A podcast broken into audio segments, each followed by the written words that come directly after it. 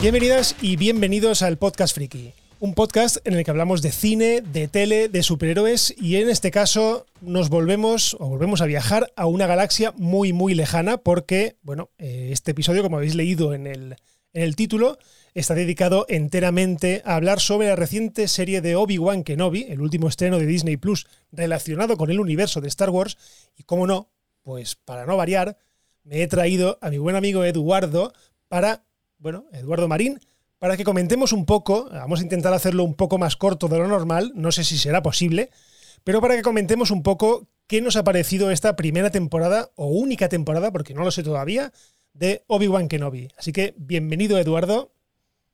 Hola Hugo, un placer y hola a todos los que nos escuchan. Muchas gracias de nuevo por tener estas charlas conmigo. Sabes que estoy encantadísimo de hablar contigo frente a un micrófono o algún día frente a una birra, ¿por qué no? Pues sí, pues sí, tranquilamente. Eso sería muy, muy bueno. Aunque no sé de qué acabaríamos hablando, porque si ya sin birra nos enrollamos muchísimo, ya con una cerveza no quiero ni pensarlo. Pero bueno. Pues sí, Obi-Wan Kenobi. Obi-Wan ¿Qué te ha parecido a nivel general? A nivel general, a mí me ha gustado mucho. Yo, sí, yo, ¿sabes qué pasa? Que yo iba con esta serie con las expectativas, es que no, no sé si decirte que altas, pero imaginándome poco. O sea, tenía muchas expectativas con ella porque la verdad es que volver a ver a unos personajes que, bueno, me he criado con ellos, la verdad es que siempre hace mucha ilusión, pero no había elucubrado nada. No es como otras veces que había imaginado a ver qué pasará, porque claro, estamos hablando de una serie que rellena un hueco. Está destinada a rellenar un hueco entre el episodio 3 y el episodio 4. Y es algo que es muy dado a teorías, muy dado a ver qué es lo que podrá pasar. Además, nos anunciaron que iba a transcurrir 10 años aproximadamente después del retorno del Jedi. Por lo tanto, Sí. más o menos podíamos... De la, venga- hacer- de la venganza de los Sith. Perdón, sí, de la venganza de los Sith. Entonces, más o menos podíamos empezar a imaginar un poco qué es lo que iba a pasar. Yo no hice nada de Sí. eso. Yo simplemente dejé que me mostraran qué es lo que pasaba. Y, por lo tanto, todo lo que me he llevado, en mi opinión, ha sido bueno. ¿Que hay cosas menos buenas? Bien, pero para mí pesan las buenas. Sí, eh, estoy de acuerdo. Yo tengo una oposición que se, una, una, una opinión, quiero decir, que se inclina más a lo positivo que a lo negativo de Kenobi. Sencillamente siento que tiene en parte el mismo, una de las, una de las sensaciones que me hizo sentir el libro de Boba Fett, que fue, esto pudo haber sido mucho mejor como una película y no como una historia tan alargada. Me sobraban muchas cosas, me sobraban muchos momentos, cosas que sentí como más extensas de lo debido.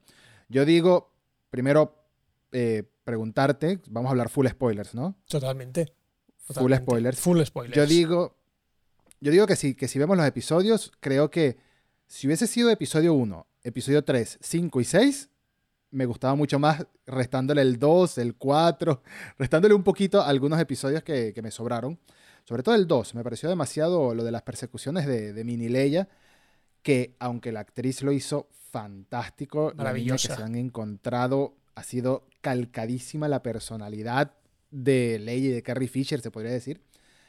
Em, lo que más me gusta de esta serie es que me regaló muchos momentos que me gustaron ver en pantalla, además del nostálgico regreso de Ivan McGregor y Hayden Christensen, porque yo crecí con esas pelis. Yo vi episodio 1, episodio 2 y episodio 3 en el cine siendo un adolescente, ¿no? La primera incluso rozando la niñez, preadolescencia, digamos, tenía como 12. Joder, yo tenía 19. Entonces,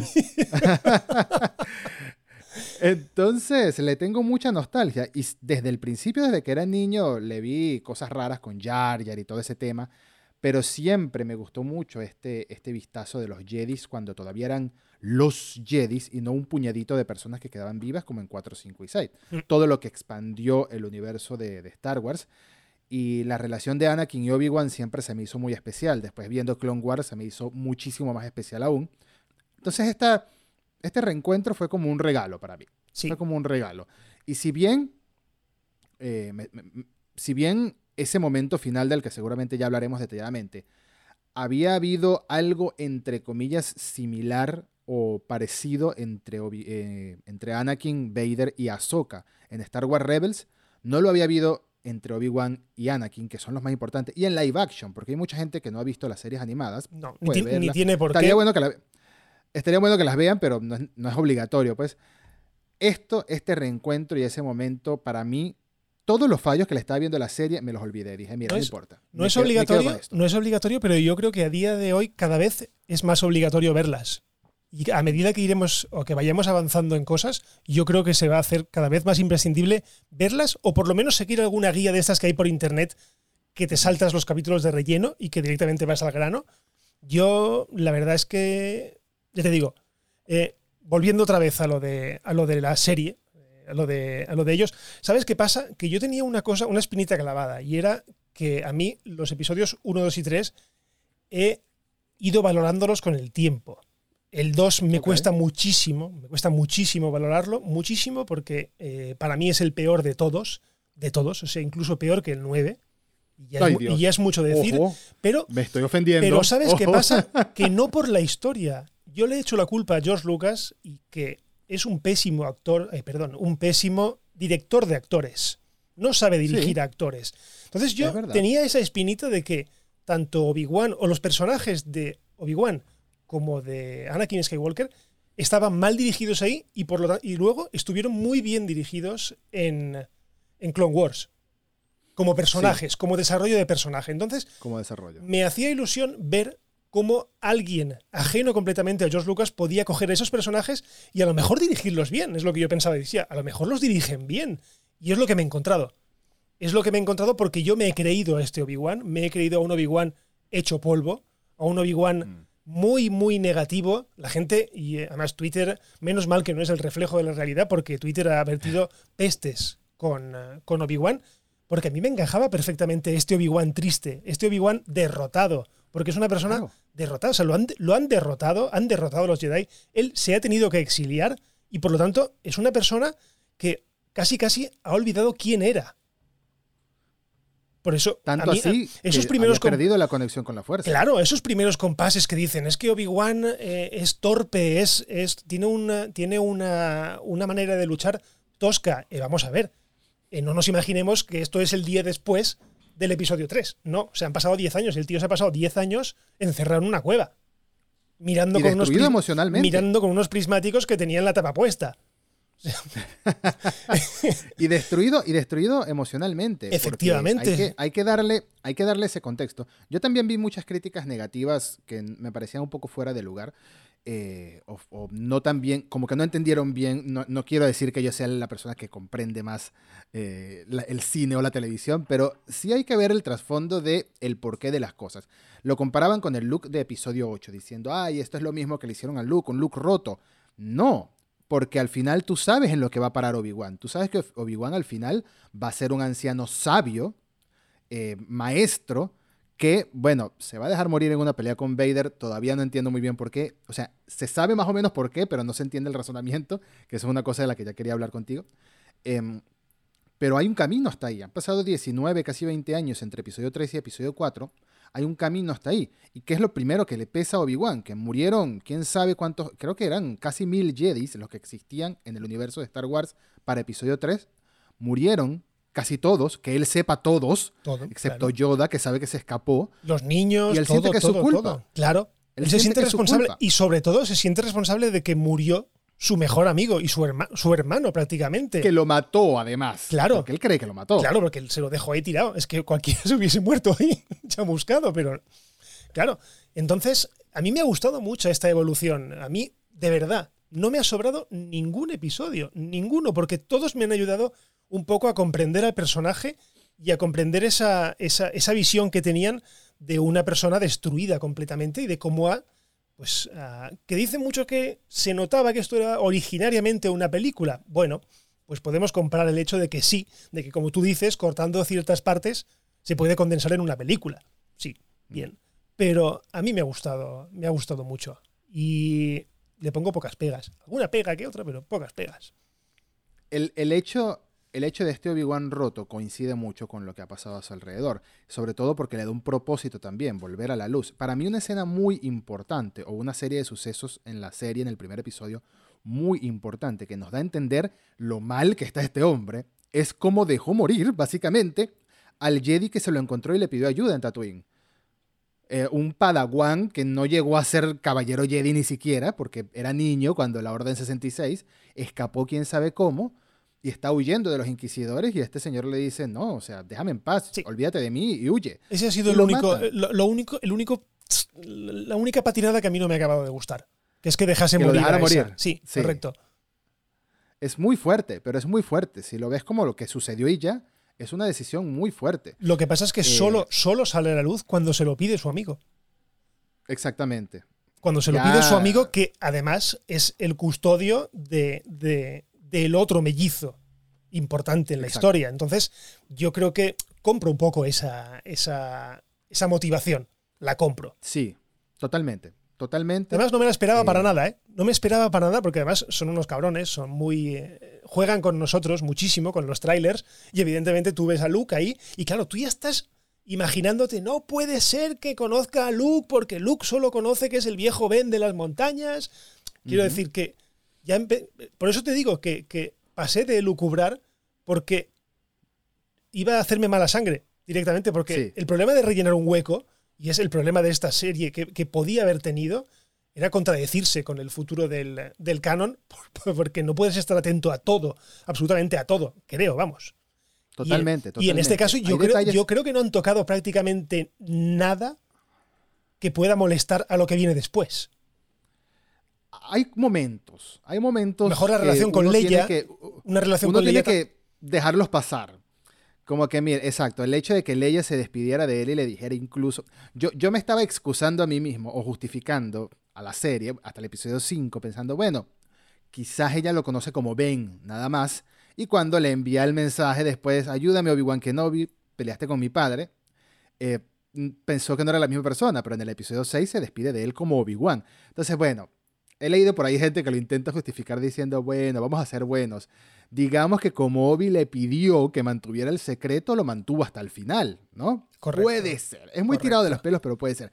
Otra, Luke nunca había visto un sable de luz en su vida hasta que Ben se lo muestra en persona al de su padre. Puede ser que no viera de reojo el de Reba. Puede ser que viera una luz roja por ahí de fondo y mientras estaba escapando no lo vio. Puede ser. incluso que Pero Obi-Wan sí incluso que Obi-Wan lo lleva puesto. Cuando va a verlo exacto, en el lo último lleva episodio, lo lleva puesto.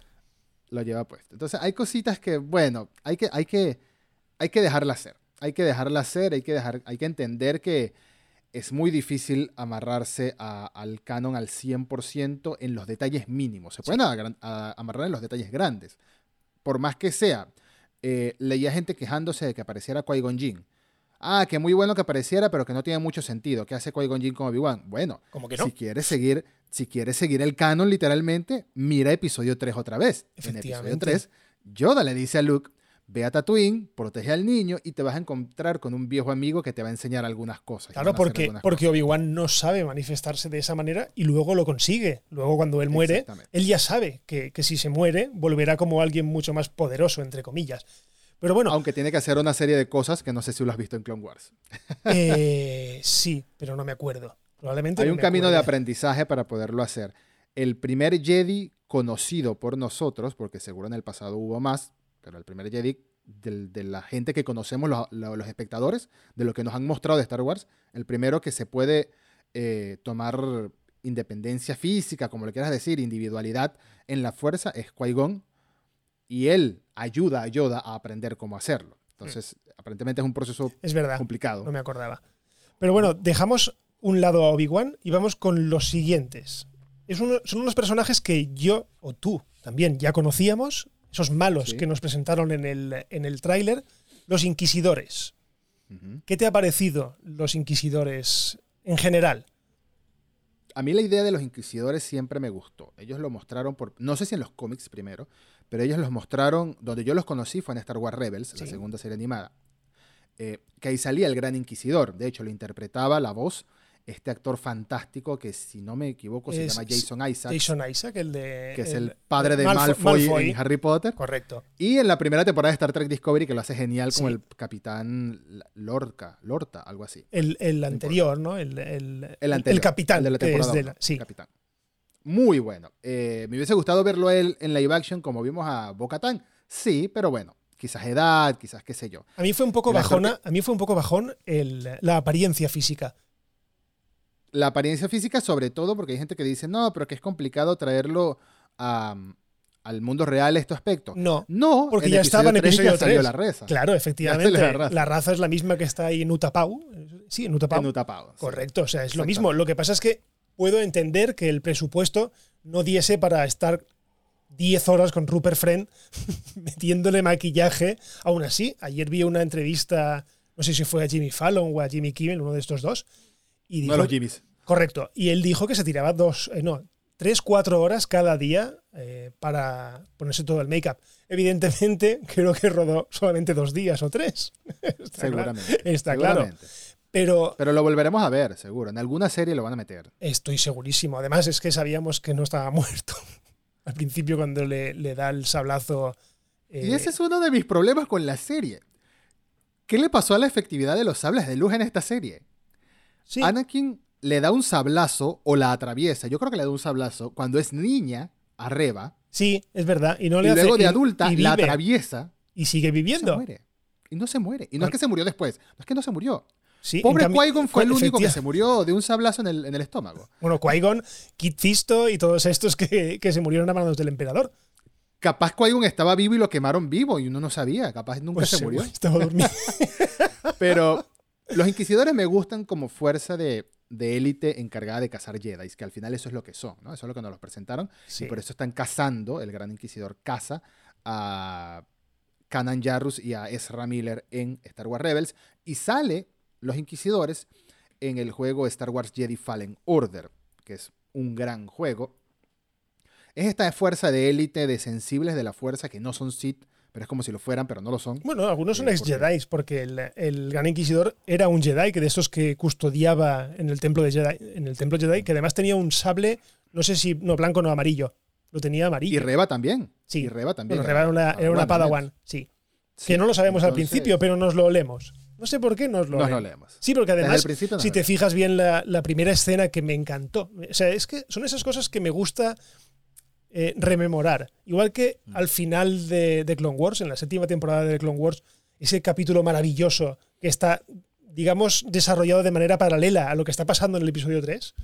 Me encantó volver a ver eh, ese momento de la entrada de, de Anakin o de Darth Vader ya al templo Jedi y matando a todo el mundo. A mí eso me gustó, porque además es lo que te digo, es como otra visión de lo que ya estaba hecho. O sea, es la mano de otro cineasta, en este caso de Deborah Chow, eh, mostrándonos lo mismo. Y además viendo, aunque creo que lo- no lo vimos mucho, a Hayden Christensen creo que no se llega a ver al principio de todo. En la primera Al escena, principio, al principio creo no que no. mucho. La, Son la primera vez que le vemos la cara es en el episodio 3. no, se la De vemos, lejos. no, se la vemos al final del 1, cuando le dice Reba que Anakin está vivo.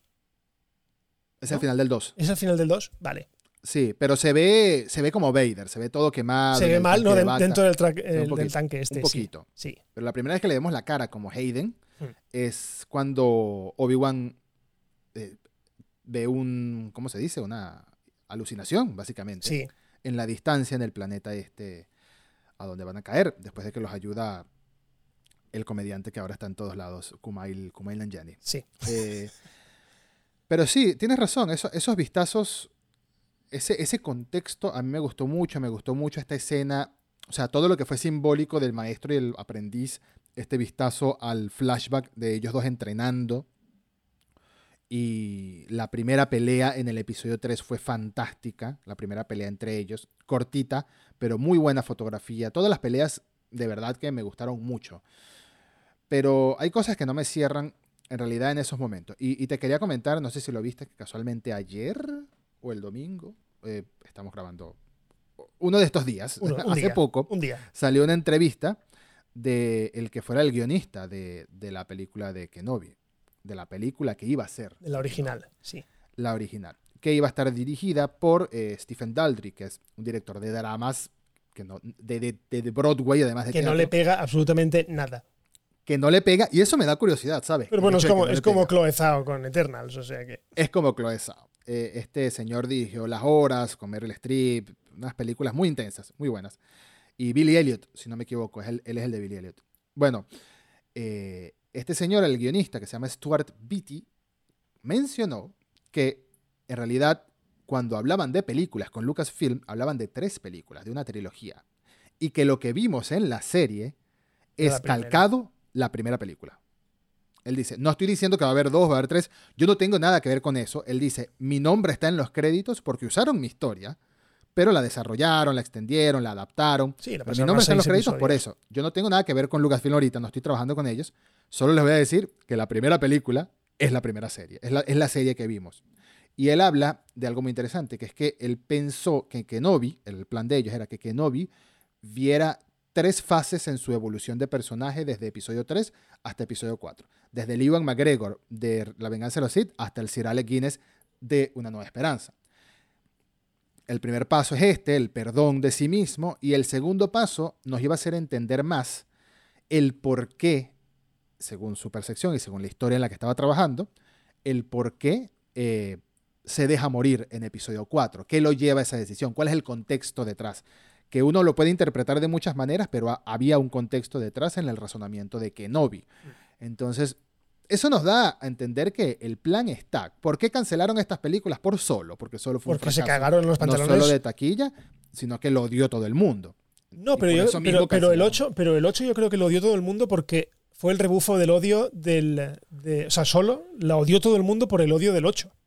Exactamente, fueron Y- las consecuencias. Y Disney, no digo que solo Disney, sea aparte, para nada. no cumplió su tendencia de, de los últimos años de estrenar en Navidad, sino que fue demasiado cercano.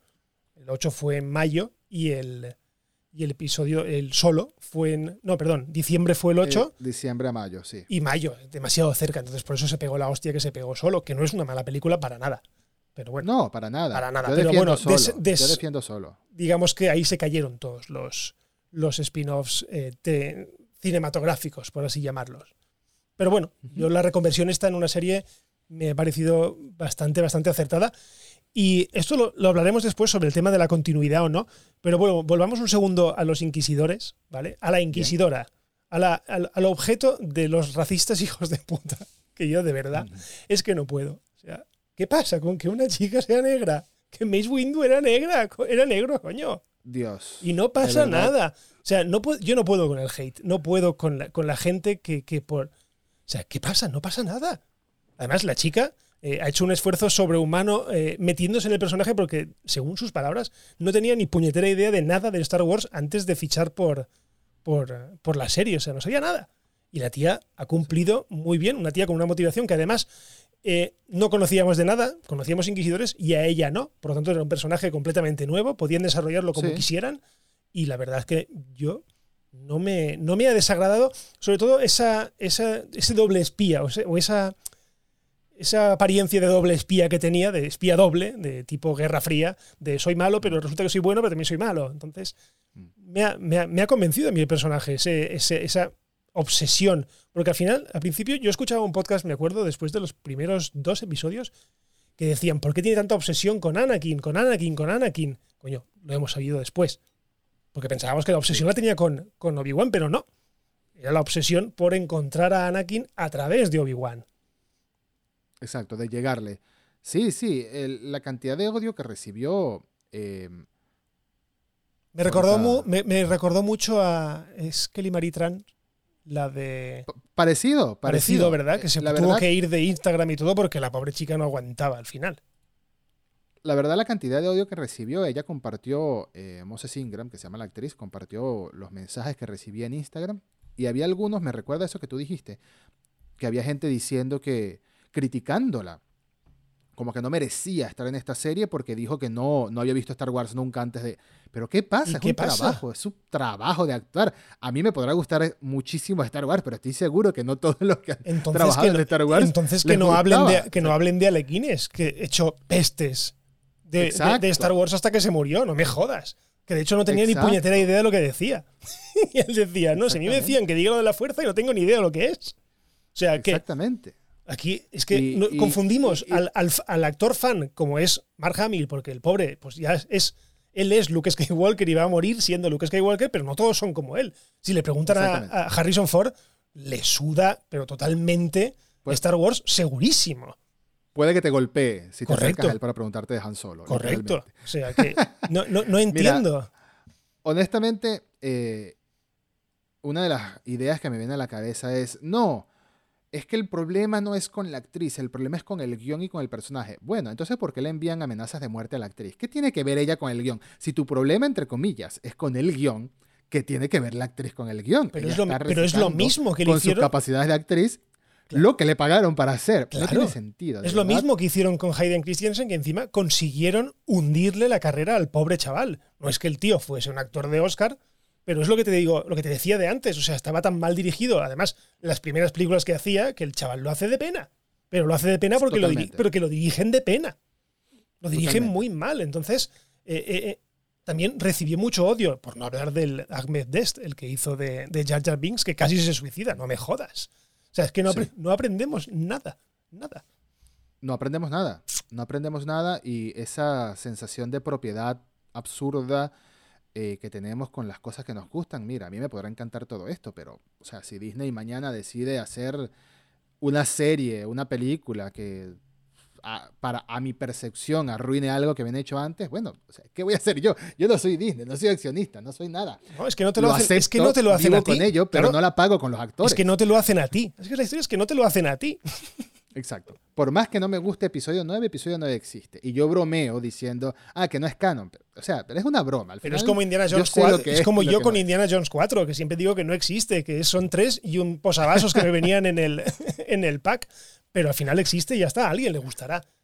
Pero bueno. Y si no eh, les gusta a nadie, qué sé yo, ¿qué importa? ¿Qué importa? Por más que sea, son franquicias de entretenimiento, por más que nos gusten.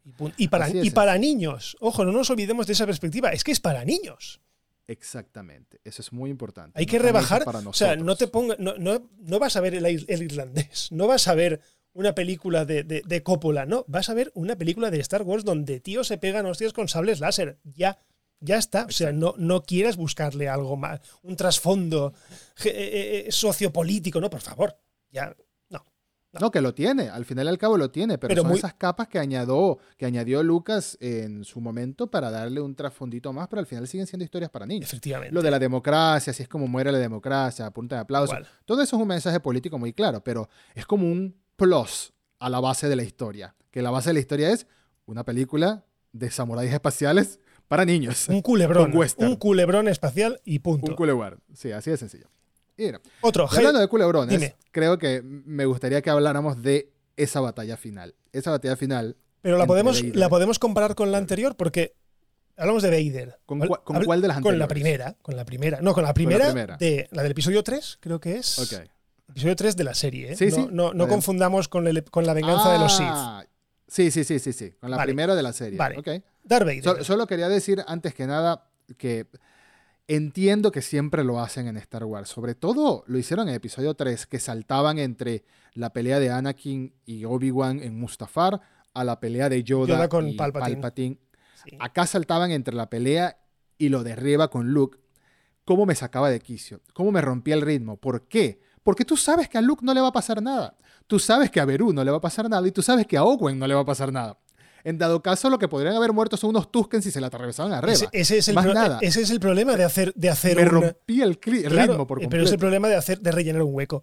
Estamos rellenando un hueco y sabemos estos tres personajes, igual que sabes que Obi-Wan y, y, Anakin no va a morir ninguno de los dos. Evidentemente, pero era lo que queríamos ver. Pero es lo que queríamos ver.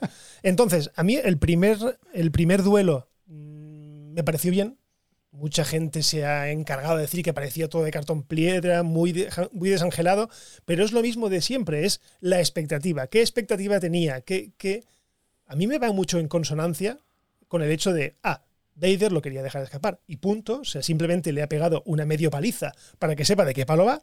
Y segundo, todavía tenemos a un Obi-Wan Kenobi jodido, a un Obi-Wan Kenobi eh, inexperto, podemos decirlo así, y por lo tanto solo puede defenderse. Y ya está. Oxidado. Y, huir. Y huir. Luego, evidentemente, en la segunda, joder. O sea, ya es papichulo, pero al 100% con el sable, con las piedras volando y con todo. O sea, es. Yo creo que era necesario que el primer duelo fuese una mierda o fuese, digamos, poco satisfactorio para que el segundo fuese la explosión. Sí, totalmente. Totalmente.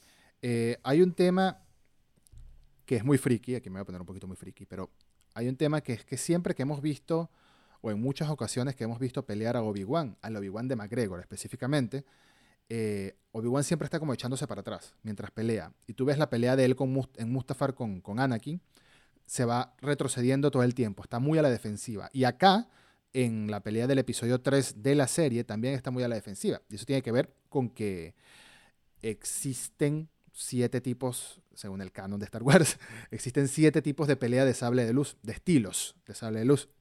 Y el 3, que es el que practica Kenobi, es defensivo es muy defensivo, reaccionario. Pero ya lo espera decía, que lo ataquen y se defiende. Pero ya lo decía Yoda. Sí. Las armas, las Sin armas embargo- siempre son para defenderse, nunca para atacar. Totalmente. Sin embargo, hay, hay ataques ofensivos. Mace Windu, que era, se estila, se- según Lucas, el Jedi más poderoso mientras estaba vivo, más que Yoda y todo, en pelea, no en la fuerza, en pelea, eh, él tenía un ataque 100% ofensivo. Y Qui-Gon también tenía un ataque ofensivo. Entonces, como que en el episodio 7 vemos, en el episodio 6 de la serie, en la última pelea, vemos que él cambia su estilo de combate. Él arranca con la típica posición de los dos deditos hacia hacia adelante y el Sí, sable sí, sí. arriba. Y luego cambia a los brazos como si fuera un bate. Y eso es un bate de béisbol. Y eso es eh, replicando un poco el estilo de su maestro. Y cambia un poco su actitud.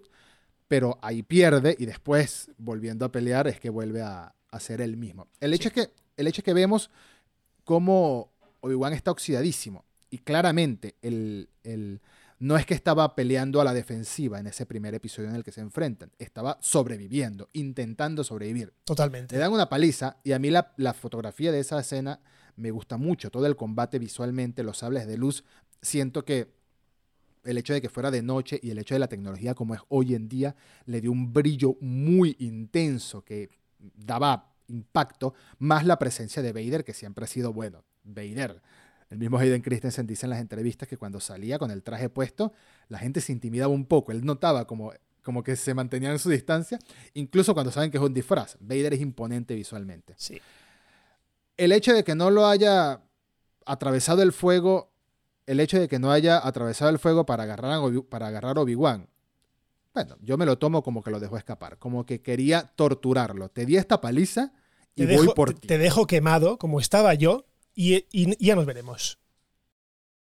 Y bueno, por supuesto, el, el momento estrella cuando le abre el casco, Oh, todas, las, todo- todas las capas de, de emotivas que hay ahí, toda la complejidad, todo el desarrollo de personajes. Si hay algo que tú dijiste y que estoy 100% de acuerdo también, entre muchas cosas, es que lo que mejor hizo esta serie para mí, con todos sus fallos, con todos sus problemas, con todas sus cosas que hay que tomarse a la ligera con respecto al canon, es el desarrollo de los personajes. Lo que hizo con Anakin y lo que hizo con Obi-Wan, el desarrollo que les dio.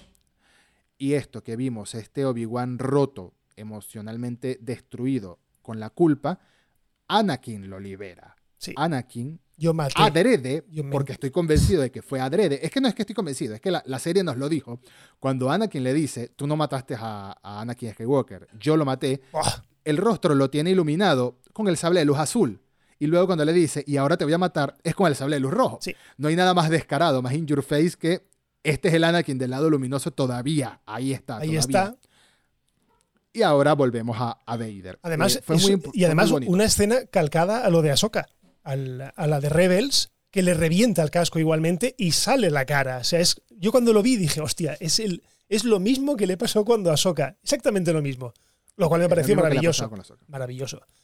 Es lo mismo que le ha pasado con lo de Ahsoka. Además, nos da a entender que Anakin tenía un lugarcito en su corazón muy importante por Obi-Wan y por Ahsoka, como para que brevemente saliera a la luz. Sí, su pero es, lado es su bueno. manera de cerrar esas dos puertas. Pero el único que lo hace salir por completo a la luz es el hijo. Sí. Estos pudieron un poquitito, el hijo, por eso es que Lucas, George Lucas siempre dijo que Luke era el único que podía traer a Anakin de vuelta Sí.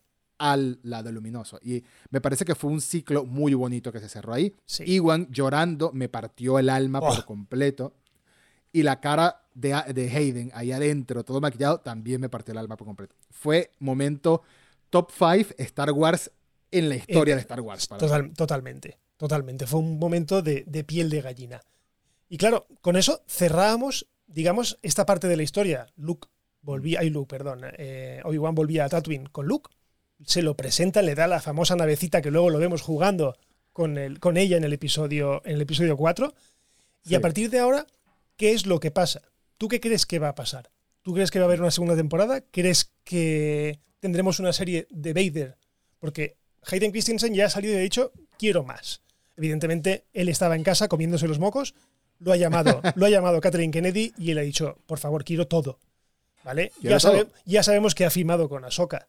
O sea, ha firmado con la serie de Ahsoka. Es evidente, la relación de Anakin con Ahsoka es algo que no se puede pasar por alto, pero yo creo que una que no va a continuar, no creo que se jueguen, que sigan jugándose el tema de la continuidad, sobre todo pueden hacer algo con Obi-Wan, pero solo con él. Yo no Sí. yo dejaría de entrecruzarlos ya porque tiene que pasar mucho tiempo para que la reacción de uno y otro en el 4 sea la correcta, o sea la que es. Yo Claro. creo que no los cruzaría más. Yo apostaría más, no sé por qué, me da el pálpito. También depende un poco de la recepción que tenga cierto personaje azul si sale en Ahsoka. Yo me atrevo a pensar que puede haber una serie de Vader con sus historias, que además las tiene y muy buenas en los cómics, de, además cómics canon, de toda su travesía de entre el episodio 3 y el 4 y de sus fechorías cazando Jedi o simplemente sembrando el terror en la galaxia. Ahí sabemos, yo por ejemplo me estoy leyendo ahora, que lo comenté en el último podcast, que eh, se entrecruza mucho con Traun. De hecho, estoy, Sí. leyendo, estoy leyendo una novela que es todo el rato ellos dos juntos.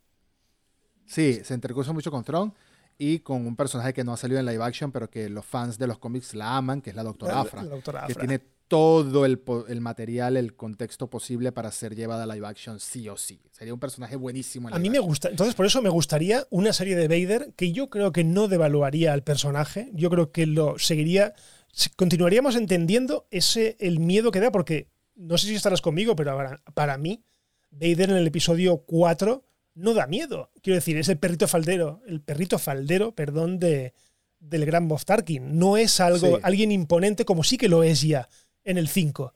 En el episodio Sí, 5, 100%. en el Imperio Contraataca ya es un tío que da miedo, de verdad, pero en el 4, además, con su casco este un poco mate regulín, el traje un poco regulín, pues no da tanto miedo. Pero a mí, por ejemplo, esa escena de Rogue One, ¡oh! Ah, por favor, la escena O sea- de One y la escena deteniendo en el aire la nave en episodio 5. efectivamente, o sea, Por favor, qué, me puso los pelos de punta. tío más badass, por el amor de Dios, o sea, es que es totalmente over- overclockeado. Esa era otra de las cosas que no me cerraba de la serie y se me olvidó de decir. Todo el plan de Reba era llegarle por la espalda e intentar matarlo, como si fuera cualquier cosa, no entiendo. Pero bueno, Sí, correcto. hablando del futuro, hablando del futuro, eh, no se me había ocurrido una serie de Vader y, y por más que me encantaría, me tengo que preguntar, ¿qué contaría una serie de Vader? Más allá de todo lo que queremos ver como fanáticos, cosas de los cómics plasmadas en live action, es una serie de un villano. O sea, estaría, estaría complicado justificar su existencia más que veamos luchas internas de poder en el ¿Sabes qué pasa? Que es el único, claro, pero es el único, es el único villano que queremos, con locura. Es el único villano que queremos. Exacto, exacto, exacto, tienes razón. Ojalá, ojalá, te puedo decir, ojalá. Yo veo posible, estaba pensando eh, en dos cosas. Una serie. Yo veo posible un propósito, mira, un propósito, lo voy a poner de esta manera. Un propósito de los próximos años en el universo de Star Wars entre, entre Kenobi y episodio 4. Salvar sensibles de la fuerza, salvar niños sensibles de la fuerza, salvar Jedis. Algo que ya nos mostraron en esta serie. Ya nos dijeron que está Quinlan Voss por ahí, que es un personaje de Clone Wars, para quien no lo conoce, que fue un agente infiltrado entre los Jedis. Sí. O sea, él era un Jedi que se infiltraba en otros lados. Trabajó, era amigo de Obi-Wan. Entonces anda por ahí ahorita, aparentemente, salvando niños o personas sensibles a la fuerza que los encuentren los inquisidores. Los inquisidores como villanos pueden seguir existiendo perfectamente Sí. y enfrentándose a Quinlan Voss, junto a quién? Junto a Obi-Wan, que está trabajando con Qui-Gon Jinn y puede que se encuentren. A mí me encantaría ver a Quinlan Voss en live action y estar junto a, a Ewan McGregor de Obi-Wan. Pero también veo la posibilidad de que sea una serie de Riva junto a Quinlan ser. salvando a esta gente. ¿Por qué? Porque ya la serie nos dejó claramente Que ella es buena. en Que, pantalla. que ella acaba buena. Acaba- No, ni siquiera eso. Le dijo eh, Obi-Wan, tu futuro dependerá de ti. Lo veremos en otra serie, fue lo que le faltó decir. lo que le faltó decir fue eso.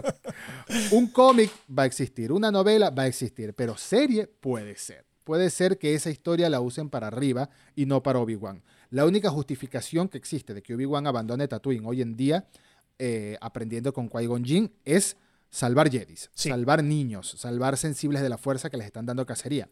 Y por ahí pueden haber crossovers con Vader en cuanto a flashbacks o en cuanto a lo que hicieron con Rey y Kylo Ren, esta conexión de distancia. Sí. puede haber esa persecución que nunca termina en nada. No se pueden volver a encontrar más que escapando. No, que lo vea sí, de lejos. no, no, no pueden, puede no pueden volver a encontrarse. Y bueno, ya hemos hecho este pequeño, pequeñito repaso de, de Obi-Wan. Nos quedamos con que nos ha gustado, nos quedamos con que queremos más. La próxima, Andor. No tengo, igual que, igual que con esta, tampoco tenía mucho, no he lucubrado mucho. Yo tengo miedo de Andor porque le tengo fe. Hombre, ya, pero me tienen, que, no que me me tienen que explicar por qué mata a un amigo al principio de Rogue One. Y ahí yo creo que eso van a tenerlo un poco jodido. No, para esto para mí va a ser una serie de espionaje táctico, Sí. tipo Metal Gear Solid, ¿sabes? Además, me Algo espero, así. me espero a Palpatine en esa serie. Sí, claro. Además, claro. acaba, lo, lo hemos visto, ahora lo hemos vuelto a ver. Yo creo que Ian McDiarmid tiene, tiene hambre también de.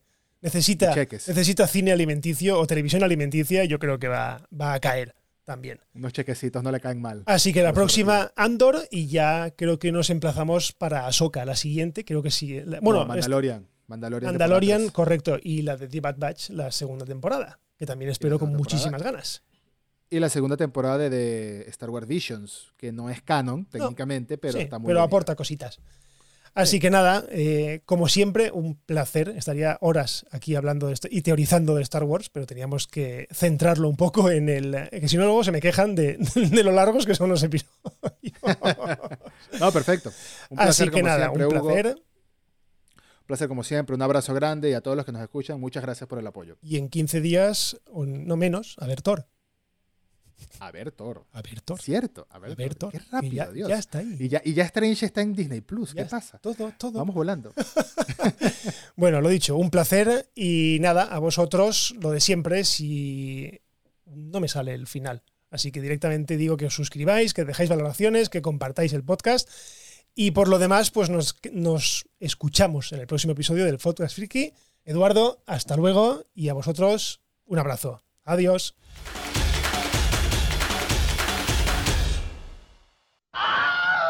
Bye bye, hasta otro ratito, ¿eh?